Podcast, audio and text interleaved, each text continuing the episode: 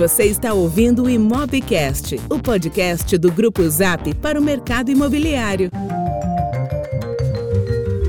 Olá pessoal, tudo bem? Eu sou Lucas Vargas, CEO do Grupo Zap, e este é o nosso Imobcast, podcast aqui que traz semanalmente bate-papos entrevistas com profissionais do mercado imobiliário, profissionais de fora do mercado imobiliário, mas que nos atualizam a respeito do que está acontecendo nas diversas indústrias, nos diversos setores, para que a gente possa trazer este conhecimento para o nosso mercado imobiliário. Hoje a gente tem um episódio especial. Hoje a gente vai falar um pouco sobre Covid-19 e o impacto que ele tem trazido para o mercado imobiliário. Eu recentemente divulguei uma, uma opinião, um entendimento nosso do Grupo Zap, meu particular e também do Grupo Zap, de como o mercado está sendo impactado por esta nova realidade. E a gente achou que faria sentido compartilhar com vocês, aqui no Imobcast, este conteúdo, mesmo que não seja no dia tradicional de divulgação dos outros episódios, mesmo que seja em, em um outro formato, a gente achou que vocês também poderiam se aproveitar. Dito isso, a gente vai estar aqui alerta e apostos e sempre que for necessário, a gente vai sim compartilhar outros conteúdos referentes a este movimento em dias não previstos. E em paralelo, a gente vai seguir sim divulgando os nossos conteúdos semanais com os nossos convidados uh, às quintas-feiras. Então, espero que vocês aproveitem esse conteúdo de hoje e em breve a gente vai trazer mais conteúdo sobre o Covid. Segundo Darwin, os organismos mais bem adaptados ao meio têm as maiores chances de sobrevivência do que aqueles menos adaptados. O Charles Darwin, aquele naturalista inglês que desenvolveu aquela teoria evolutiva que é a base moderna da nossa teoria sintética, teoria da seleção natural. Tudo bem, Lucas, mas o que, que tem a ver Darwin com o que a gente está passando agora? E eu digo, tem tudo a ver. Vamos pensar na, na seleção natural do nosso mercado. O que será necessário para as empresas sobreviverem a este momento? Quais serão os mais aptos? Somente aqueles que são rápidos, que se adaptam da melhor maneira possível e têm uma fundação sólida, as contas equilibradas, vão sobreviver e vão prosperar na recuperação. As pessoas me perguntam, Lucas, o, o que, que você tem visto por aí? O que, que vai acontecer? E é sempre difícil falar a respeito. Eu tenho lido diversos artigos, estudando diversos mercados, falando com especialistas do mundo inteiro, e eu tenho aos poucos criado o meu próprio entendimento. Um desses especialistas é o Mike Del Prete. Ele é um consultor americano, de quem eu consumo bastante conteúdo, e ele compartilha algumas ideias que são bastante interessantes. Muitas, muitas delas acabam direcionando a minha forma de pensar. Então eu achei que eu poderia, que poderia ser interessante compartilhar aqui alguns aprendizados que eu tive com ele.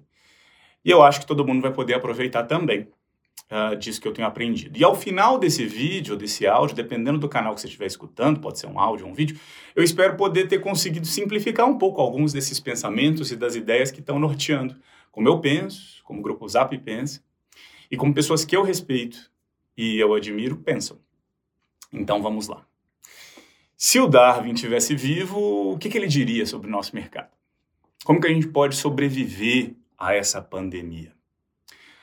A verdade é que a gente tem falado que o mercado está avançando, está se transformando a passos lentos aí nos últimos anos, mas que mesmo assim, mesmo a passos lentos, nunca avançou e se transformou de forma tão rápida como agora em toda a história. A realidade é que ele nunca se transformou tão rápido quanto nos últimos dias. A gente tem olhado dados internacionais e históricos e mostram que, à medida que a propagação da pandemia e as medidas de bloqueio mais rigorosas forem implementadas, o volume de transações imobiliárias vai cair significativamente, até 90%. E embora essa queda seja temporária, apenas aquelas empresas mais ágeis, resilientes, vão sobreviver. Isso é o que Darwin diria. E é com isso em mente que eu gostaria de falar sobre quatro consequências da crise. Quatro dessas consequências. Vamos lá. Primeira dessas consequências é que os volumes vão cair muito. Tem dados disponíveis na China, na Coreia do Sul e na Itália que mostram que a atual pandemia provavelmente vai causar uma queda temporária mais bem forte nas transações imobiliárias em todos esses países. E os dados consolidados aí por algumas das consultorias internacionais têm nos ajudado a entender o comportamento do mercado imobiliário, especialmente da China. O governo decretou uma quarentena lá na última semana de janeiro, durante uma semana de feriado nacional, que é a mais importante por lá, que é o Ano Novo Chinês. Isso é um feriado longo, de quase uma semana. Ao longo dessa semana, todo ano, o que acontece com as transações imobiliárias por lá? É só pensar o que acontece com as vendas de imóveis durante o carnaval por aqui. Elas basicamente zero. Né? E aí, depois do, do, do feriado, elas voltam ao patamar normal. Esse ano, este ano, não foi diferente. Justamente na semana do feriado, a última semana de janeiro, o governo decretou a quarentena em algumas cidades e ao longo dos próximos dias e próximas semanas, as medidas foram implantadas em outras cidades. Então, em Xangai, por exemplo, a maior cidade da China, o centro financeiro de lá, é equivalente a São Paulo do Brasil. A quarentena começou entre a primeira e a segunda semana de fevereiro. E no início de março, alguns serviços já foram liberados, até atividades de lazer, como museus, foram aos poucos sendo reabertas. E é claro que no lado lá na China foram reabertas, mas cheia de monitoramento, como o regime chinês é conhecido por fazer. Né? Então, esse processo de quarentena similar ao do Brasil foi implantado em algumas ondas, junto com a expansão da contaminação do vírus. E agora, no final de março, início de abril, muitas das atividades comerciais já foram retomadas. Algo como quatro a oito semanas de atividade comercial reduzida. Dito isso, como que o mercado de lá reagiu? O que aconteceu com as transações ao longo de fevereiro e de março? Bom, nas duas primeiras semanas de fevereiro, elas praticamente zeraram. Ao longo das semanas subsequentes, várias semanas de avanço do vírus e de tratamento do vírus, começou a ter alguma flexibilidade para as pessoas circularem no país, mas de forma ainda gradual. Então, além disso, o governo chinês é mestre em estimular o consumo e em promover o otimismo no mercado. Então, isso garante a retomada da confiança por parte dos consumidores. Então, após duas semanas de atividade quase nula, as transações começaram a acontecer. Duas semanas paradas, duas semanas de atividade bem lenta. Nas duas semanas seguintes, ou seja, no meio de março, a atividade já estava em 50% do padrão normal. E nas últimas duas semanas de março, a tendência segue a mesma, transações seguem crescendo. Então, agora, oito, nove semanas do início do fechamento, dependendo da cidade, óbvio, a atividade pode estar ainda ali na metade do que estava no ano passado ou até em 75, 80% do nível que estava no ano passado, dependendo da cidade. Então, para alguns, este nível de atividade é ruim, não é bom. Para mim, 70% de recuperação, dependendo da cidade, é excelente. Talvez eu seja mais otimista, mas é um nível incrível se a gente considerar que há dois meses não tinha a mínima perspectiva de estabilização. Então, entre 50% e 70% de recuperação depois de dois meses, eu acho excelente.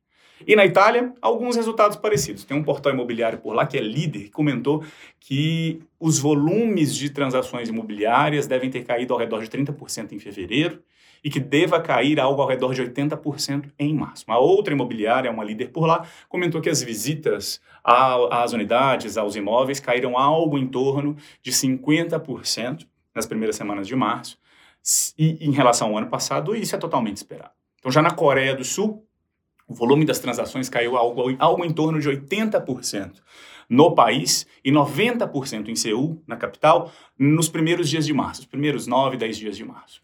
Interessante? Padrões muito similares. Nos Estados Unidos, já o Zillow, que é o portal líder por lá, divulgou um estudo que comparava o comportamento do mercado imobiliário lá em Hong Kong, em 2003, quando teve o surto de SARS. A atividade urbana também ficou muito parada, quase não tinha movimento na cidade e os níveis de, de atividade caíram entre 30% e 70%, dependendo do local, dependendo da, da região ali de Hong Kong. E, então, 30% a 70% era mais ou menos o nível de queda por lá. E depois de algumas semanas, findado esse surto, a atividade voltou ao normal. Então, a queda ela é profunda e rápida, mas ela é temporária. Isso então que a gente vê uh, nesses estudos internacionais acabam nos indicando que os níveis normais devam voltar ao normal, os níveis de atividade devam voltar ao normal em algo em torno de quatro a seis meses. A gente não sabe como vai acontecer por aqui, a gente tem características muito específicas aqui no Brasil, a gente vai ter que acompanhar. É possível que, por alguns aspectos, a gente tenha um retorno melhor, por outros, a gente tenha no Brasil um, um impacto pior, mas fato é que vamos ter queda sim aqui no Brasil e a gente tem que se preparar para isso. Pois bem, essa foi a primeira consequência. Vamos à segunda consequência desta crise. Segunda consequência desta crise é que mudanças no comportamento do consumidor a longo prazo serão percebidas.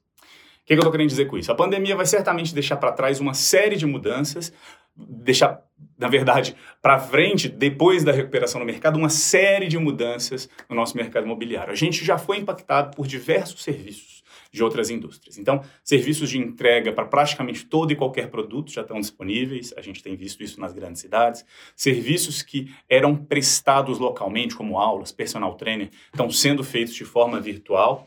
Pode ter certeza que nós vamos seguir consumindo vários desses produtos e serviços, mesmo depois da crise, através desses novos canais com os quais a gente não estava acostumado. Vai ser um mundo totalmente diferente, mesmo depois que a pandemia tiver passado.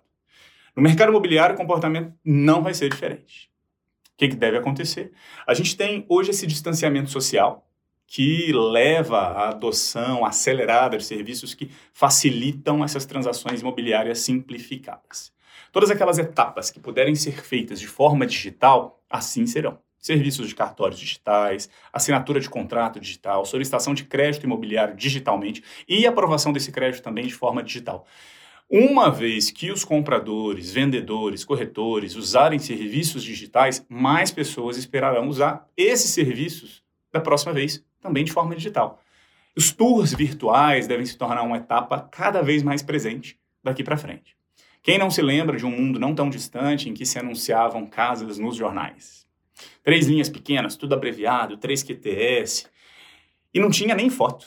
Quando os anunciantes passaram a usar os portais online, no início não colocavam fotos, não colocavam endereço. Hoje o mundo é outro. Imóveis sem foto e sem endereço, dependendo do tipo de busca feito ali pelo comprador do imóvel, nem vão aparecer como resultado de busca para esses consumidores. É uma evolução das necessidades dos consumidores. E em relação a essa experiência de busca, tour virtual passa a ser sim uma nova etapa muito importante. Pós-crise, a ausência de vídeo e tour virtual vai certamente prejudicar a conversão do lead em transação, porque esse tipo de ferramenta ajuda muito a atender as demandas dos clientes. Aqueles indivíduos e empresas que melhor atendem as necessidades dos consumidores, em geral, vencem. Essa é a segunda consequência. Terceiro ponto, terceira consequência da crise. Os passeios, os tours virtuais vão aumentar, sim, mas não vão ser suficientes para compensar a queda no número de transações, infelizmente. É provável que a gente siga tendo volumes de transações caindo em outros mercados internacionais à medida que a pandemia vai se espalhando. Haverá mais do que uma predisposição ao distanciamento social. Vai ser uma parada temporada para grande parte do mercado, é, do mercado imobiliário, como a gente já comentou antes nos outros itens. E os tours virtuais vão aumentar Tecnologia de vídeo tem sido cada vez mais amigável, as pessoas em casa, na frente do computador, do celular, vão experimentar novas mídias, vão consumir mais esse tipo de mídia. Mas, infelizmente, não vai ser suficiente para impedir a queda nas vendas que a gente deve perceber. O tour virtual não substitui uma visita em casa. As quarentenas, as restrições às viagens, Uh, isso vai acabar causando um declínio nas transações. Quais são os três atributos mais importantes de um imóvel? Localização, localização e localização. Os compradores precisam ir ao imóvel. Circulação limitada vai diminuir o conforto necessário para que o comprador exerça a compra. E mais do que isso, a gente sabe como o imóvel é um bem carregado de emoção. A gente sabe como a presença física no local é capaz de, de forma inexplicável, transformar a experiência de um comprador que entra e diz: em 10 segundos, encontrei minha casa dos sonhos. Ou também aquele que entra na sala e já diz: já vi, não é meu lar, não quero, vou sair agora. E sai sem nem terminar a visita. Então, essa conexão, a mistura dos diversos sentidos, ela é muito importante.